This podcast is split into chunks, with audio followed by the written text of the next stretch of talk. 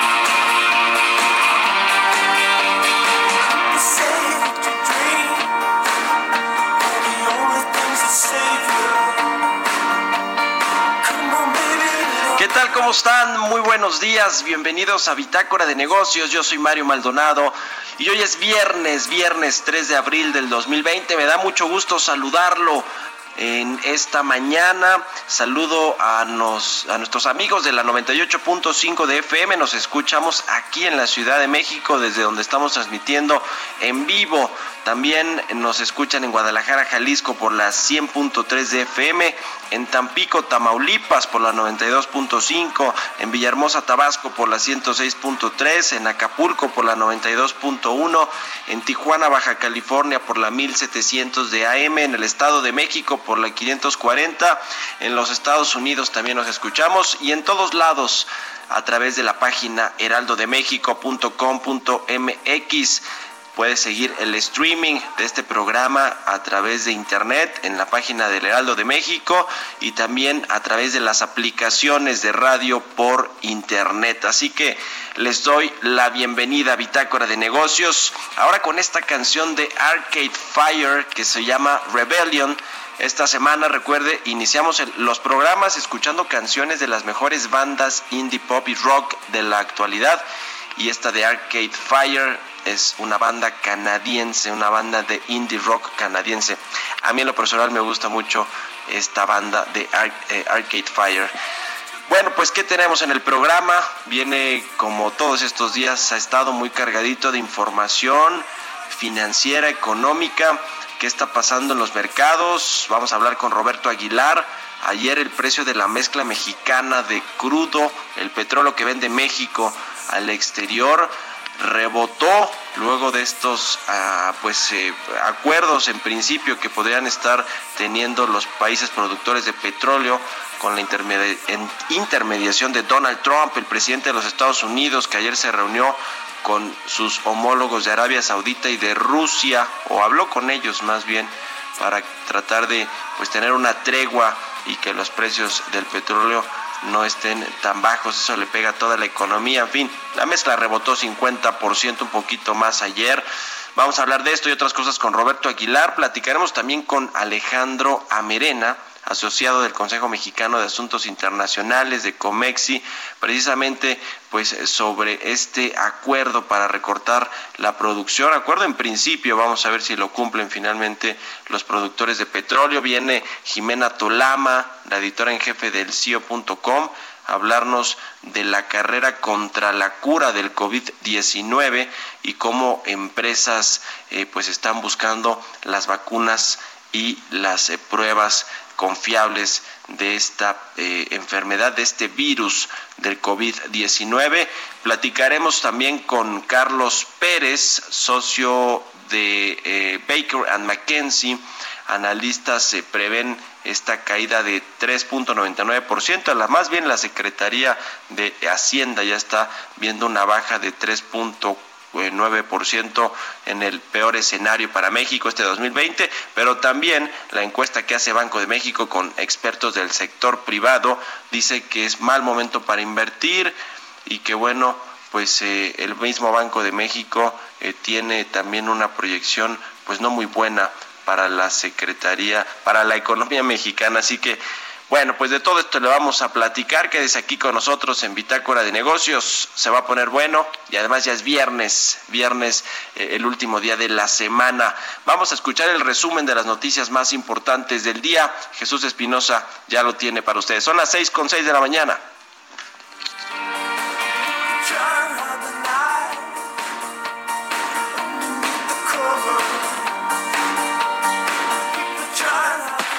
El resumen. El presidente Andrés Manuel López Obrador dijo estar en desacuerdo con el pronóstico de crecimiento de la economía de México dado a conocer por la Secretaría de Hacienda. Para empezar, no existe normalidad económica por razones obvias todo está alterado. Yo, por ejemplo, sostengo que el precio del petróleo va a aumentar. Si hacemos un pronóstico para lo que va a suceder en el 21, porque así es, son pronósticos para el 21, cuando estamos en el primer trimestre del 20, pues eh, no se me hace correcto. Bank of America espera que México registre este 2020 la peor contracción de su historia reciente y la economía caiga 8.0% debido al decrecimiento de Estados Unidos, la baja en los precios del petróleo, así como la emergencia sanitaria derivada del coronavirus. La calificadora Fitch Ratings recortó nuevamente la proyección de la economía de México al señalar que espera una caída en el PIB de 4.0%, lo que significa un drástico ajuste si se considera que apenas el pasado 5 de marzo esperaba un crecimiento del país de 1.0%. El banco de inversión Barclays estimó una mayor contracción de la economía mexicana con una caída de 5.0% del PIB para este año, mientras que hace unos días proyectó una contracción de 2.0%. Debido a la contingencia del coronavirus, la Comisión Nacional Bancaria y de Valores a los bancos el periodo de registro de datos biométricos de sus clientes. Luego que los bancos lanzaron prórrogas para el pago de créditos en la actual contingencia sanitaria, la Conducef precisó que esta medida no es obligatoria y las instituciones decidirán cada caso. Con el fin de garantizar el suministro de alimentos en el mercado nacional y seguir la dinámica de las exportaciones a pesar del COVID-19, México estableció un plan estratégico para la continuidad operativa de los sistemas de producción agropecuarios, pesqueros, acuícolas y agroindustriales. La Comisión de Cambios anunció que el próximo lunes 6 de abril llevará a cabo una nueva subasta de créditos en dólares por un monto de hasta 5 mil millones de dólares y tendrá un plazo de vencimiento de 84 días. GNP Seguros informó que eliminó la cláusula de exclusión de los primeros 30 días de sus pólizas de gastos médicos mayores en caso de diagnóstico por coronavirus. Bitácora de negocios. El editorial.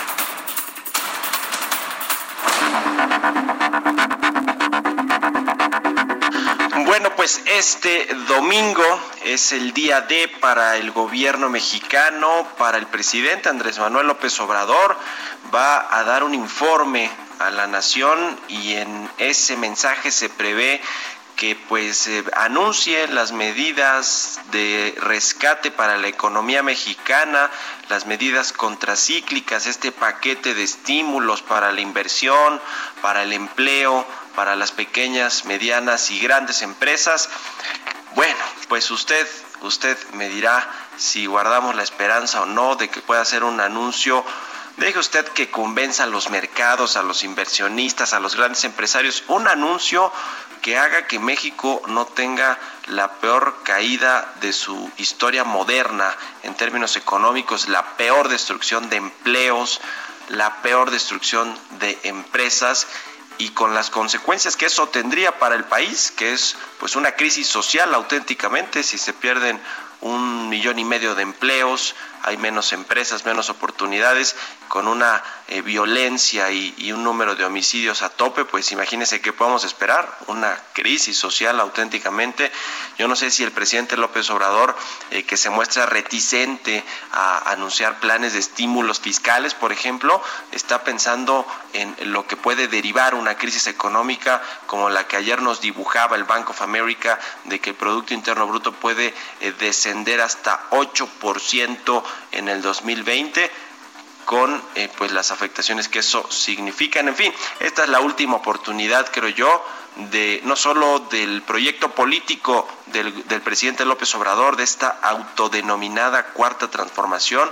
Yo creo que eh, lo que se diga el domingo ahora sí, eh, sin lugar a dudas, es la última, la última oportunidad que tiene el gobierno para salvar esta denominada cuarta transformación y para pues salvar a los mexicanos y a la economía habrá que ver qué sucede. Ayer eh, las cúpulas empresariales encabezadas ahí por Carlos Salazar del Consejo Coordinador Empresarial pues se reunieron con el presidente por enésima vez o no sé ni cuántas veces llevan ya reunidos para plantearles para plantearle un, pues un plan, un plan de salida de esta crisis, un plan primero para minorarla, para paliar sus efectos y otro pues para salir lo más pronto posible de esta eh, crisis o de esta debacle económica. Bueno, pues ayer los empresarios salieron de Palacio Nacional con eh, pues prácticamente ningún plan por lo menos para este mes de abril, que va a ser uno de los más complicados porque está todo cerrado, usted lo sabe. Y bueno, pues para este mes de abril, según lo que dijo Carlos Salazar en una entrevista que le hicieron ayer saliendo de Palacio, es que no hay acuerdo para abril, que quizá pasando la Semana Santa en mayo, eh, van a, tener eh, pues estos diferimientos de impuestos, este aplazamiento de pago de impuestos, eh, les van a devolver el IVA a quienes a quienes así lo, lo fiscalmente lo puedan comprobar y, y retener, en fin. Pues qué le digo, lo que ayer fueron a plantearle los empresarios al presidente, yo creo que no dejó con buen sabor de boca a nadie de lo que va a ser el anuncio del próximo domingo. Ojalá que nos den una sorpresa. Ojalá que esté ahí Arturo Herrera y que explique técnicamente, porque el presidente la verdad es que no entiende nada de economía, pero que Arturo Herrera esté ahí y explique de qué va este plan de rescate económico para hacerle frente a esta crisis que ya tenemos encima, ya usted ve los negocios cerrados, hay gente saliendo de las empresas, eh, despedida, con menos sueldos, con menos prestaciones, en fin, la crisis ya la tenemos encima y es inminente. Necesitamos un gobierno que se ponga a la altura de la crisis y de las necesidades que tienen los mexicanos. Y bueno, del tema que trascendió ayer con respecto a que podría renunciar Arturo Herrera, el secretario de Hacienda, pues ahí, sí, este, hasta apelando a la religión, Dios no lo quiera, porque eso sí sería el, el golpe eh, el último clavo al ataúd, un golpe fulminante pues para, para el gobierno, ojalá que, que no sea al menos, al menos en lo que pasa esta tormenta económica. En fin, pues usted qué piensa, usted siempre tiene la mejor opinión, escríbanosla por favor a la cuenta de Twitter arroba heraldo de México o a mi cuenta personal arroba Mario Mal, ahí lo leo con mucho gusto. Son las 6 de la mañana con 13 minutos. Mercados bursátiles. Roberto Aguilar, nuestro analista de mercados y economía, ya está en la línea telefónica. Mi querido Robert, ¿cómo estás? Muy buenos días. ¿Qué tal, Mario? Muy buenos días, me da mucho gusto saludarte. Y fíjate que comenzamos, ya se dio a conocer en México el índice de confianza del consumidor correspondiente a marzo, que se ubicó en 42.1 puntos. Y esta es una baja mensual de 1.2 puntos, pero anuales de 4.4.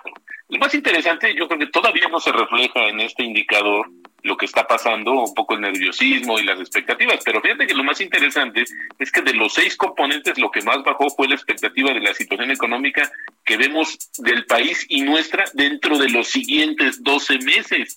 Y luego la situación del país hoy respecto al año, un año antes. Así es que, pues nada, nada no apunta nada positivo esta situación y esperaríamos que en lo subsecuente este indicador siguiera bajando. Y bueno, vamos a comentar también, a comenzar, eh, ayer se dio a conocer que ya los casos mundiales del coronavirus superan la marca de un millón y hay más de 52 mil decesos a medida de que la pandemia pues sigue creciendo en Estados Unidos básicamente y el número de decesos aumentó en España e Italia.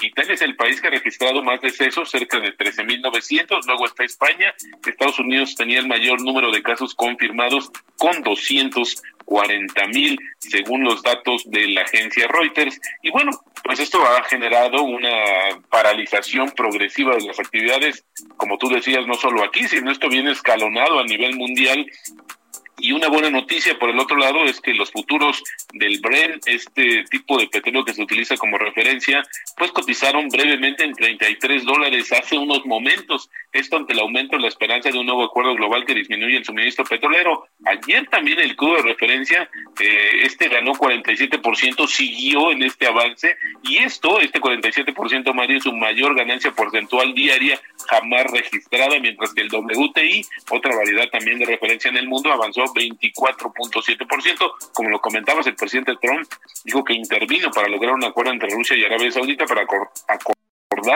un recorte de suministros del petróleo. Además, hay que comentar, Mario, que el grupo de exportadores de petróleo, este, esto que se conoce como OPEP Plus, analiza una disminución adicional de la producción que incluye a Rusia. Ayer la mezcla mexicana cerró en 16.05 dólares, sí, más casi recuperó 5 dólares. Eh, muy buena la, la recuperación del petróleo mexicano, aunque bueno, pues sigue en niveles bastante bajos. Creo que ya podría haber esperanzas hasta que no se dé a conocer este indicador el día de hoy, Mario, porque hoy los ojos están puestos en el reporte de nóminas no agrícolas en Estados Unidos. Fíjate que hay algunos economistas que prevén o anticipan 100 mil pérdidas de empleo el mes pasado, pero bueno, pues esto es interesante porque ya se habían dado 273 mil en febrero. Sin embargo, pues igual y no nos quedamos, nos podemos quedar cortos con el tema este de la solicitudes de ayuda por desempleo que han superado las expectativas de cualquier analista. Estamos pendientes de este eh, dato justamente. Y bueno, el dólar retomaba hoy su avance frente a otras importantes divisas debido a que los inversionistas volvían a elegir activos de refugio en medio de esta situación pues más dura de las consecuencias económicas de la epidemia del coronavirus. El dólar el índice de dólar se encamina a marcar un alza de casi 2.5% durante la semana y esto también tiene que ver, Mario, la indecisión entre los gobiernos de la zona euro para ver qué tipo de paquetes de rescate van a utilizar para las economías, pues ha generado, ha mermado la cotización del euro y eso se ha reflejado en un fortalecimiento del dólar. Esto obviamente nos pega porque ya nuestro tipo de cambio está cotizando en estos momentos en 24.70. 24.70, así es como está cotizando hoy. Cuando hablamos un poco de la ayuda a las empresas, Mario, que esto es algo muy debatido ahora en México, pero fíjate, esta nota me llamó mucho la, la atención porque el Ministerio de Comercio de China acaba de dar a conocer que va a ofrecer un apoyo para ayudar a empresas con inversión extranjera en el país, esto para volver a la actividad ante las interrupciones en las cadenas de suministro en todo el mundo y la caída de la demanda extranjera. Esto es un documento destinado a estabilizar aún más la inversión extranjera en el país y lo dijo el Ministerio de Comercio, que tendrá como objetivo minimizar el impacto del coronavirus en estas inversiones y aliviar aún más las restricciones contra el capital extranjero de China mediante la reducción del número de sectores de la llamada lista negativa. Y yo me pregunto, ¿y en México qué estamos haciendo? Creo que todo lo contrario. El presidente justamente de Estados Unidos, Donald Trump, fue examinado nuevamente el jueves, ayer, para determinar si había sido infectado por el coronavirus y nuevamente la prueba resultó negativa. Esto lo informó la Casa Blanca. Y bueno, pues también, eh, como vería en el resumen, justamente el tema de las reducciones de las expectativas de crecimiento económico. Me llama mucho la atención que también muy ligadas a lo que sucede en Estados Unidos, Mario, esto de Banco of America, pues es básicamente por la actualización misma de su baja de 6% de la economía estadounidense y esto implica una hay una relación tan estrecha con México que por eso también el ajuste y esto es algo que le va a pegar también a las remesas que habíamos comentado, por eso para mí también se me hacía todavía se me hace un poco eh, prematuro esta estimación de una caída de 17% en las remesas que llegan a México. Yo creo, espero me equivoque, que podría ser más. Y bueno, pues si tiene sed, Mario, hay que aguantarla porque, bueno, ya anunció Grupo Modelo y también se sumó a Heineken, que bueno, pues estos van a parar temporalmente la producción y distribución de cervezas y pues esto como parte justamente de las disposiciones de la autoridad y bueno, pues es interesante porque que hay un efecto hasta psicológico, ¿no? Anuncian esto y muchas personas se van a surtir de inmediato y bueno, pues esto provoca también pues compras eh, de pánico, diría yo, en un producto que a lo mejor ni es de tu preferencia o no vas a consumir tanto, pero simplemente el efecto psicológico pues juega mucho eh, en esta situación, Mario. Insisto, el tipo de cambio se ha movido un poquito, 24.68 cotizando en estos momentos, Mario. Pues ahí está, mi querido Robert. Oye, quienes tienen sed quienes tienen sed son los del gobierno de la Cuarta Transformación, que ahora están buscando eh, exprimir o, sacar dinero hasta de las piedras, ¿no? Porque ya ves que anunciaron ayer que van a extinguir estos fideicomisos públicos que no tengan estructura orgánica hay por lo menos ahí 740 mil millones de pesos.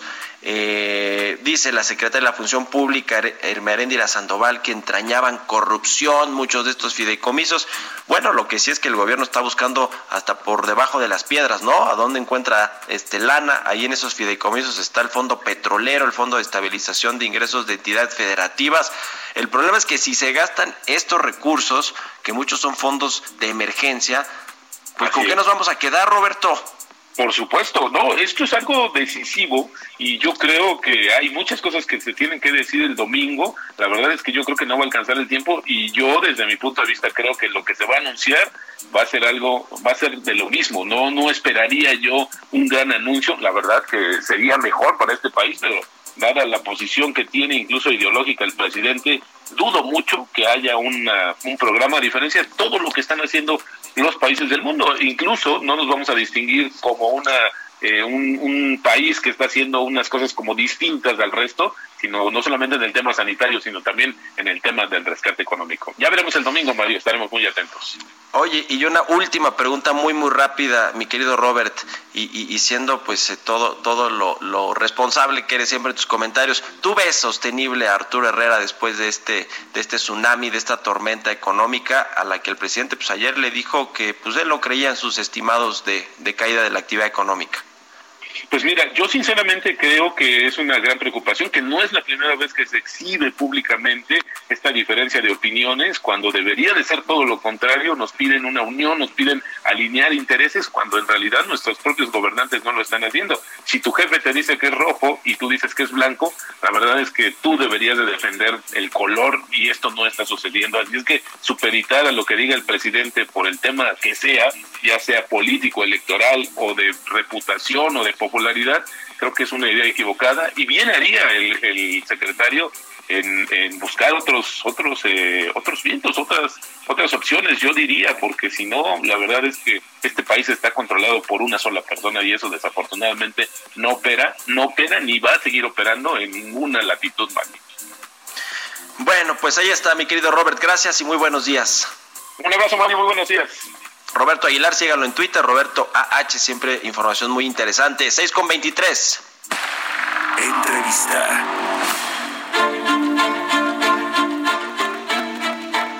Está en la línea telefónica Alejandro Amerena, él es asociado del Consejo Mexicano de Asuntos Internacionales. Alejandro, ¿cómo estás? Muy buenos días. Hola, muy buenos días, Mario. Muchas gracias por la oportunidad de platicar contigo en tu programa. Y agradezco al, al COMEXI por acercarme a este espacio te saludo con afecto a ti y a auditorio, muchas gracias, Alejandro, por estar con nosotros. Oye, a ver, ayer eh, los precios del petróleo que venían cayendo eh, abruptamente por esta guerra entre Arabia Saudita y Rusia con respecto a la producción, a recortar la oferta y demás, bueno, pues ayer eh, como intermediario estuvo Donald Trump y parece que va a haber un acuerdo en principio para que recorten la oferta. A ver, platícanos de este de estos temas que son además geopolíticos y que y que bueno le pegan a todo el mundo, a todas las economías. Eh, pues muchas gracias Mario. Fíjate que esta intervención de Estados Unidos para que Rusia y Arabia Saudita llegaran a un acuerdo de reducción de producción de entre 10 millones de barriles diarios, equivalente a un 10, 15% de la producción mundial, que como bien dices, ha eh, impulsado un impulso, un, aumento de precios del petróleo en el mundo eh, ante unas semanas de estrepitosas caídas. Eh, creo que es una noticia positiva porque este tipo de medidas buscan dar estabilidad al mercado petrolero internacional en momentos de mucha incertidumbre y volatilidad eh, por la contracción económica global que ha arrastrado esta inédita pandemia del COVID-19. Eh, además de destacar la relevancia económica y política de estos factores, creo que también es eh, muy indicativo de la magnitud del problema que estamos viviendo. para México también, desde luego, es una buena noticia, ya que la caída de la mezcla mexicana de exportación eh, a históricos rondando los 10 dólares, eh, pues agravaba la situación financiera y crediticia de Pemex. Eh, y, este cuyo costo de producción por barril pues promedio es de 14 dólares. Entonces eh, reitero es una buena noticia pero es una buena noticia eh, que hay que tomar con cautela porque eh, todavía falta el, el, acuerdo de la OPEP formal y los países no OPEP que participan en un mecanismo de diálogo desde diciembre de 2016 y donde acuerdan reducciones de producción falta que definan y formalicen la reducción por país y por otro lado, también la estimación de 10, 15 millones de, barriles diarios, había que ver cómo se calcula y qué cifra se concreta, ya que eh, pues en los históricos de estas reducciones, las reducciones eran de 1.5 millones de barriles diarios. Eh, no hay que olvidar que eh, tanto el diálogo como los diferendos entre estos gigantes productores y consumidores de petróleo antecede al tema del coronavirus y es parte también de la competencia y participación de mercado eh, pues con muchas empresas y actores claves de la industria petrolera. Eh, eh, por ejemplo, en 2014, cuando vino esta caída de los precios del petróleo ante una sobreoferta, en parte por un repunte de producción histórico en Estados Unidos, pero también en otros países, Arabia Saudita y Rusia alcanzaron un acuerdo en 2016 con otros productores dentro y fuera de la OPEP, también incluyendo con la participación de México, eh, y eventualmente los precios encontraron la estabilidad que es precisamente lo que buscan las inversiones de largo plazo eh, en, la industria. Eh, aquí yo lo importante que creo, Mario, es que México cuenta desde hace unos años con importantes herramientas que pueden ayudar a diversificar nuestras opciones y a tomar mejores decisiones en nuestra industria energética ante esta vulnerabilidad económica que se ha agudizado por la situación de la pandemia. Eh, tenemos todavía un marco jurídico que permite a la inversión privada eh, a participar bajo la eh, rectoría regulatoria del Estado. Y también no olvidemos que formamos parte de un robusto andamiaje internacional de organismos y de diálogo con este tipo de actores clave que permiten procesar la información más confiable en este tipo de mercados tan dinámicos. México, eh, eh, además de participar en este mecanismo de diálogo desde la OPEP, no OPEP, eh, México desde 2017 también es el primer miembro latinoamericano de pleno derecho y con voto en la Agencia Internacional de Energía, que pues es un organismo que también tiene mucha influencia en mercados energéticos internacionales en este tipo de crisis. y más allá de la OPEP o la agencia tengan diversas visiones, en este contexto de la pandemia eh, también se han juntado estos organismos internacionales y pues han, eh, aunque no han tomado todavía medidas formales, han alertado de la vulnerabilidad que esta situación ha causado principalmente para los países, para países y economías en, desarrollo, donde las pérdidas de su industria petrolera pueden rondar entre los 50 eh, y los 85% de sus ingresos. Entonces, creo que eso es un tema importante, pero eh, eh, también es un es un tema donde eh, pues nosotros como como analistas y consultores en el y abogados en, en, en, este tipo de temas pues este, invitamos a la gente a que lo siga y pues que, confiemos que se tomen las mejores medidas al respecto. Bueno, pues ojalá que esta intermediación de Donald Trump pueda eh, eh, eh, amainar o disminuir esta presión que tienen todos los productores de petróleo, incluido México, que recuerdo yo que por ahí Arturo Herrera decía que él podría ser un este un intermediario también podría mediar ahí entre entre Arabia Saudita y Rusia que bueno pues yo creo que no creo que le hagan mucho caso toda vez además que México ni siquiera está en la OPEP sino es un, un, un socio un aliado pues pero no no funge ahí como quien toma las decisiones o de los más importantes al tomar las decisiones. En fin, pues vamos a estar viendo por lo pronto ya hoy eh, y hoy se prevé también que los precios internacionales tengan una eh, pues eh, variación positiva de nueva cuenta por este eh, pues principio de acuerdo que podría estarse firmando en los próximos días, en las próximas semanas quizá. pues muchas gracias Alejandro Amerena, asociado de Comexi, por haber estado con nosotros y ojalá que podamos seguir en contacto para que nos ayudes a entender un poco de todos estos temas internacionales. Gracias y buenos días. Al, contrario, gracias a ti Mario, buen día y saludos a todos. Que estés muy bien. Vamos a hacer una pausa. Regresamos. Continuamos en un momento con la información más relevante del mundo financiero en Bitácora de Negocios con Mario Maldonado. Regresamos. Estamos de vuelta en Bitácora de Negocios con Mario Maldonado. Innovación. De regreso en Bitácora de Negocios. Son las 6 de la mañana con 35 minutos. Gracias por seguir con nosotros. Vamos a platicar con Jimena Tolama, editora en jefe del CIO.com. Usted la conoce muy bien. Ella nos da los, los ratings, el rating más bien del programa los viernes, ¿verdad? Mi querida Jime, ¿cómo estás? Buenos días. Claro que sí, muy buenos días y seguramente esta información les va a interesar mucho más esta vez porque ahora eh, les voy a hablar un poco de lo que son las pruebas y las vacunas en esta epidemia, porque a medida que avanza, recordemos que ayer llegamos al millón de contagiados y, más de 50 mil muertes, desafortunadamente, a nivel global. También se aceleran los esfuerzos por encontrar lo más rápido posible una cura. Hoy por hoy, Mario, la gran pregunta es, ¿para cuándo la vacuna? Entonces, te platico que Estados Unidos, China y Europa están luchando ahorita por ser los primeros en encontrarla, haciéndolo ya una especie de competencia biotecnológica y nada más alejado de la realidad, porque a decir de los científicos, y es algo que han dicho en las últimas dos semanas, esto no se trata de dividir o de ver quién resuelve el problema primero. Un artículo del New York Times de hecho, mencionaba que el esfuerzo y la colaboración a nivel global que está habiendo entre la comunidad científica es algo nunca antes visto en la historia. Entonces son demasiados expertos en demasiados países unidos por un simple propósito de urgencia. Y dentro de estos esfuerzos pues también están las empresas que suelen ser otros competidores feroces. Entonces hay dos puntos aquí, los que buscan la cura y los que desarrollan pruebas. Esto último es clave porque mientras se encuentra la vacuna, que es lo que dicen que puede tardar hasta un año y medio, lo que hay que hacer es contener la epidemia y eso es haciendo pruebas. Como bien ya lo dijo el director de la Organización Mundial de la Salud, no sé si te acuerdas. O sea, él, dijo, prueben, este, hagan pruebas, hagan pruebas, hagan pruebas, ¿no?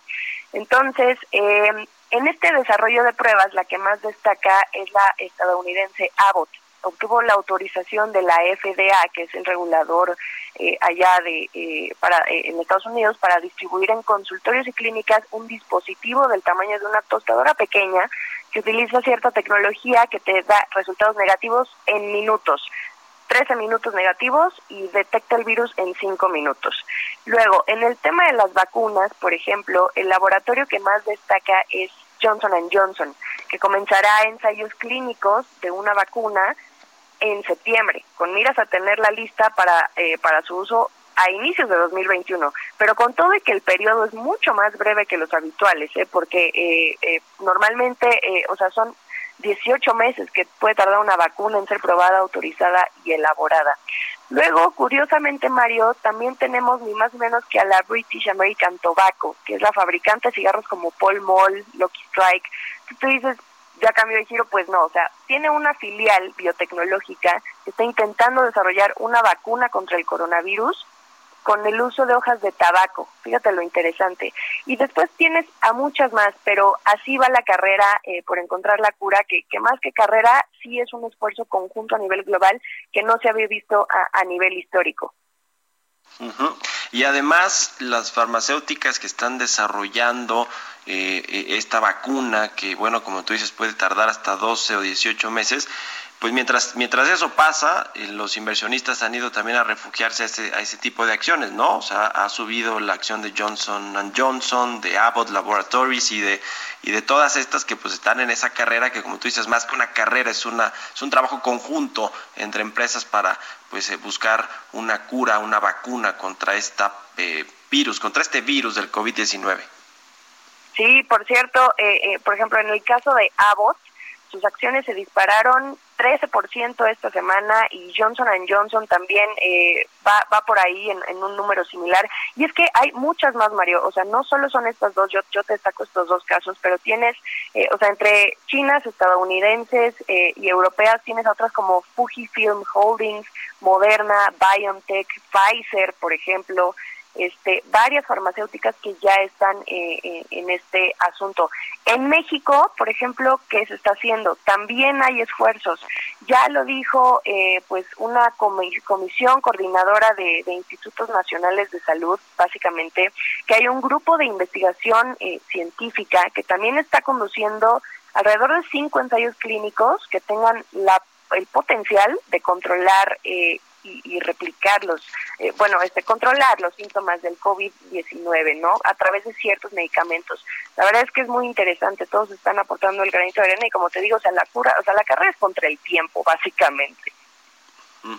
Y nada tiene que ver esto, a ver, para, para poner en contexto lo que luego escuchamos o leemos en las redes sociales, nada tiene que ver con esta teoría de la conspiración, de que el virus se esparció eh, por el mundo para beneficiar a las farmacéuticas. ¿Estás de acuerdo? Porque eh, de pronto esas, esas teorías eh, conspiracionistas pues corren como pólvora en las redes sociales y no dudes que hay muchos que lo creen, ¿no? Dice, miren, sí, pues las acciones de estos laboratorios están por los cielos porque ellos fueron los que diseminaron el virus. O sea, nada que ver, ¿verdad, Jimena? ¿O eres de las que piensas de esas teorías? Nada que ver, nada más alejado de la realidad, es cuestión del mercado y al contrario, esto ayuda a que le dé certidumbre al mercado y a que incluso eh, haya menos volatilidad, porque justamente los mercados financieros y seguramente como Roberto Aguilar, tu colaborador diario, ya, ya lo ha dicho, lo que están buscando es una señal de que esto eh, pues esté controlado, de que se contenga la, eh, la epidemia, porque solo así se van a calmar los mercados financieros. Esa es la clave para los inversionistas, que no se sabe eh, cuándo va a contenerse la propagación del virus. se dice que incluso en Wuhan, en China, donde fue el epicentro, donde surgió originalmente este COVID-19, pues incluso pueden haber ya algunos, alguna segunda o nueva ola de contagiados. Es decir, mientras no se tenga una vacuna o no se sepa que está controlado al 100% este virus en cuanto a su propagación o en cuanto a su tratamiento, pues los mercados y los inversionistas van a seguir igual de nerviosos que, que, al principio porque no tienen certidumbre de lo que va a suceder en el futuro con toda la economía, con todas las cadenas globales de distribución, de producción y bueno, pues todos los efectos que tiene la economía, en fin. Pues muchas gracias, Jimé. ¿Algo más? Nada más, Mario. Más que tus redes sociales, ahora sí ya en viernes, este, en medio de, la, del aislamiento social, de la sana distancia, de la cuarentena, ¿cuáles son tus redes? Porque ahora me imagino que las utilizas más que, más que, más que nunca, ¿no? Hay que estar conectados todo el tiempo. Por supuesto que sí, todos estamos eh, conectadísimos. Mi Twitter es arroba Jimena Tolama, eh, ahí nos pueden seguir también arroba el CIO, eh, arroba el CIO y mi Instagram es arroba Jimena Top con doble P. Y en, y en Instagram también está el CIO, ¿no? Arroba el CIO. También, también. Bueno, muy bien, pues muchas gracias Jimena Tolama, editora en jefe del CIO, por haber estado con nosotros y muy buenos días. Muy buenos días, Mario, hasta luego. 6 con 42. Historias empresariales. Ante las actuales disposiciones sanitarias de aislamiento, el Instituto Mexicano de Cinematografía, el IMCINE, a través de la plataforma de streaming Film Latino, ha creado Diamond, un nuevo festival de cine online de opción cultural que propone un recorrido por filmes poco convencionales, expresiones de vanguardia y narrativas radicales. Diamond estará formado por 20 títulos procedentes de diversas nacionalidades como México, Colombia, Francia, Estados Unidos, Argentina, Canadá, entre otros. Y su contenido estará disponible de forma gratuita a través de Film Latino del 6 al 28 de abril. La película Breve Historia del Planeta Verde del director argentino Santiago Loza inaugurará el festival. La producción fue ganadora del premio Teddy a lo mejor del cine LGBTQ del Festival Internacional de Cine de Berlín. Dicho filme cuenta la historia de Tania, una mujer trans que descubre que su abuela ha pasado por sus últimos años en compañía de un alienígena y se embarca en un viaje rural con dos amigos para devolver la criatura a sus orígenes. Todas las películas en Diamond tendrán cinco días de exhibición gratuita para México en Film Latino. Los nuevos usuarios pueden tener acceso al generar su perfil sin costo y podrán disfrutar del festival cinematográfico en cualquier dispositivo móvil. Para Bitácora de Negocios, Giovanna Torres.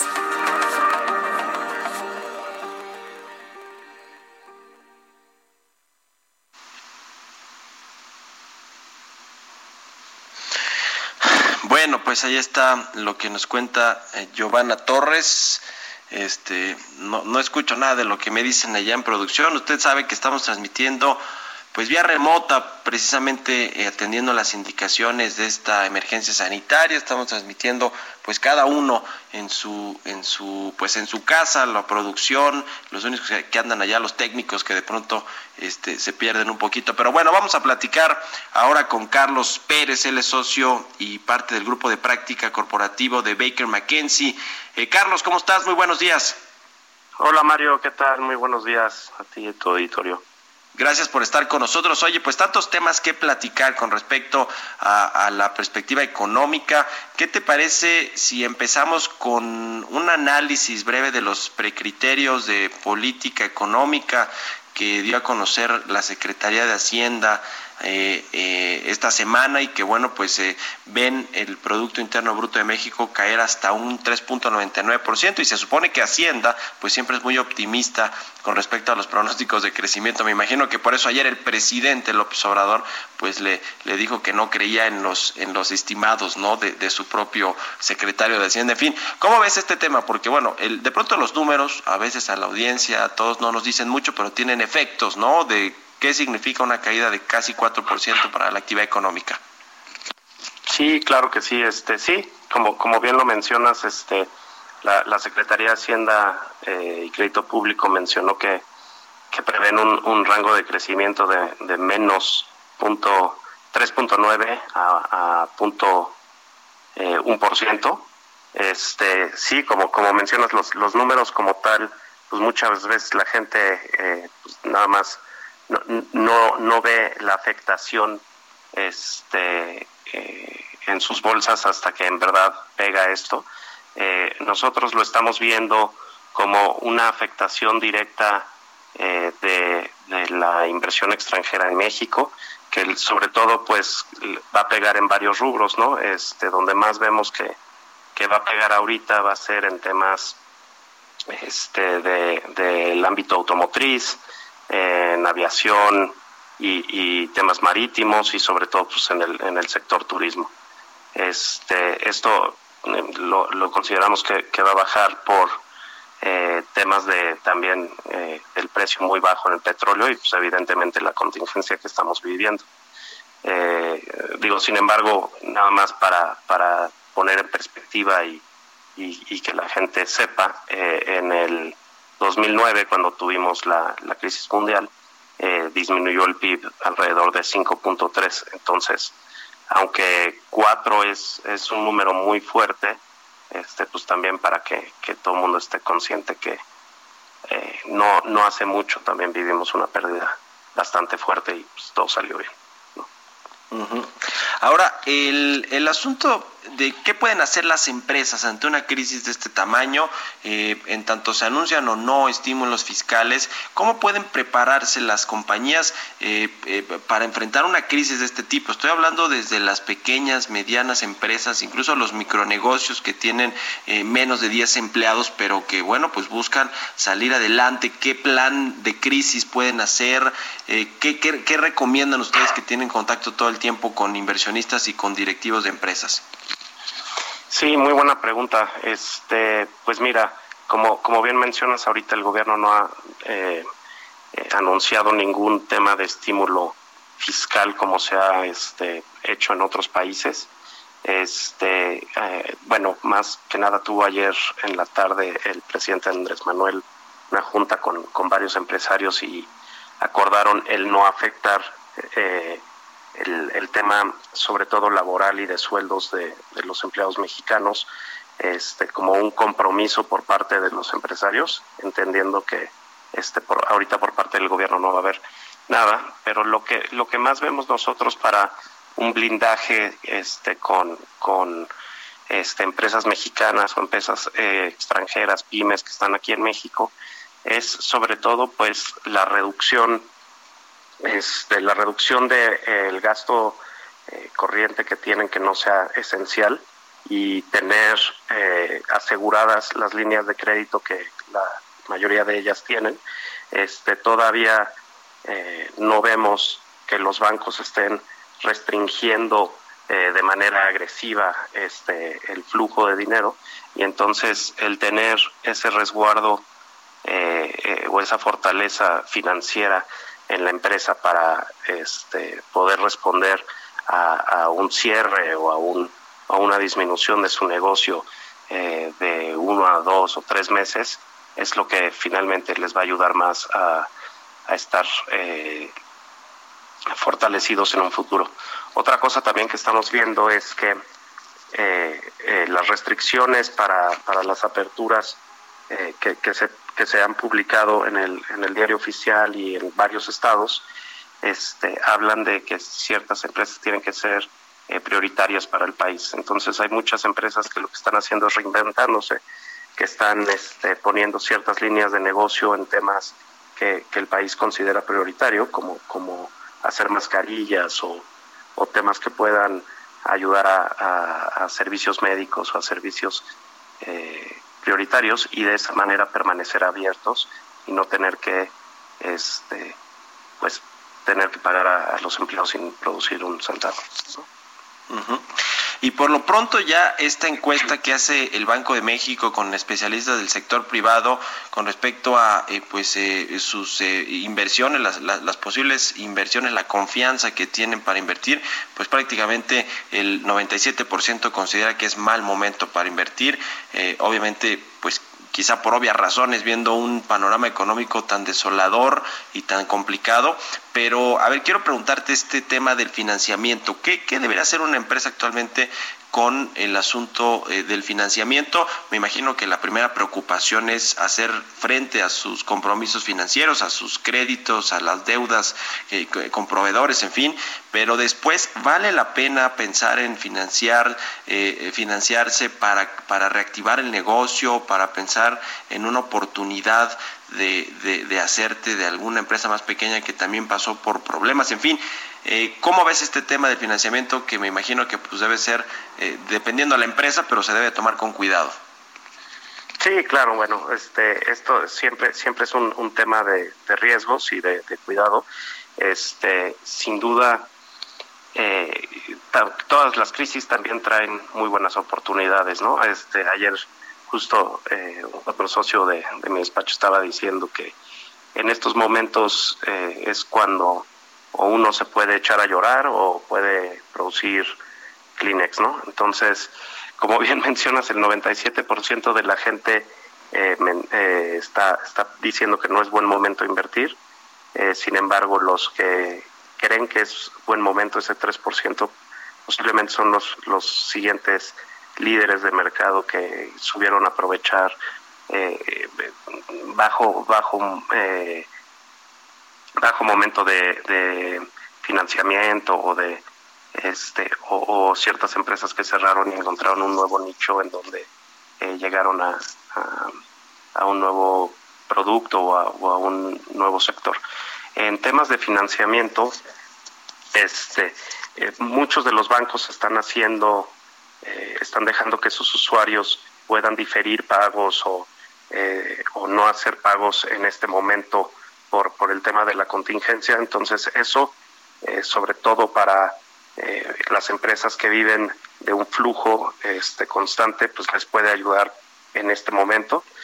pero sin embargo, las, las, las personas morales o, las, las, las empresas que estaban buscando crecer, este, puede ser muy buena oportunidad. Este, las, las empresas que estén buscando crecer y que encuentren a una empresa que no pudo sobrellevar una crisis, pueden estar encontrando eh, gangas en el mercado en donde compren a una empresa que tenían en vista este, en un mucho mejor precio. Inclusive este, aquellas que tienen eh, ingresos en dólares porque vendan su producto al extranjero o porque sí, sí, sí. Este, su producto al extranjero o simplemente por, por el negocio en el que estén, pues están en una posición privilegiada en este momento al tener este, pues básicamente un 20-30% más eh, de poder adquisitivo en el mercado. Sí, claro. Bueno, pues ahí está las crisis, como dicen, también son oportunidades y este esta frase de que mientras unos lloran, otros venden pañuelos, pues es es muy cierta. Te agradezco eh, mucho Carlos Pérez Saritzi, socio y parte del grupo de práctica corporativa de Baker McKenzie. Muchas gracias por habernos tomado la llamada. Claro que sí, Mario, este mucho gusto y estamos estamos al habla. Muy buenos días. Bueno, pues ya casi nos vamos. Nada más déjeme, le recomiendo que eh, se meta al portal heraldodemexico.com.mx o consulte la eh, versión impresa de El Heraldo. Traen ahí una nota interesante con respecto a esto que ya se venía hablando, de utilizar el centro Banamex aquí en la Ciudad de México como un hospital ante eh, pues el crecimiento de la contingencia de salud por los contagios de COVID-19 bueno, pues a, esa instancia podríamos estar llegando si suben los casos de contagio y se complica la infraestructura del sector salud. Pues con esto me despido. Muchas gracias por, haber por habernos acompañado este viernes aquí en Bitácora de Negocios. Lo dejo en los micrófonos del Heraldo, de, del Heraldo Radio con Sergio Sarmiento y Guadalupe Juárez y nos escuchamos el próximo lunes. Muy buenos días. Esto fue Bitácora de Negocios con Mario Maldonado, donde la H suena y ahora también se escucha una estación de Heraldo Media Group. Planning for your next trip?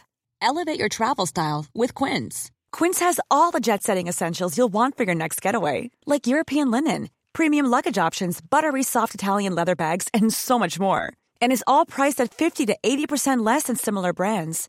Plus, Quince only works with factories that use safe and ethical manufacturing practices. Pack your bags with high-quality essentials you'll be wearing for vacations to come with Quince. Go to quince.com/pack for free shipping and 365-day returns.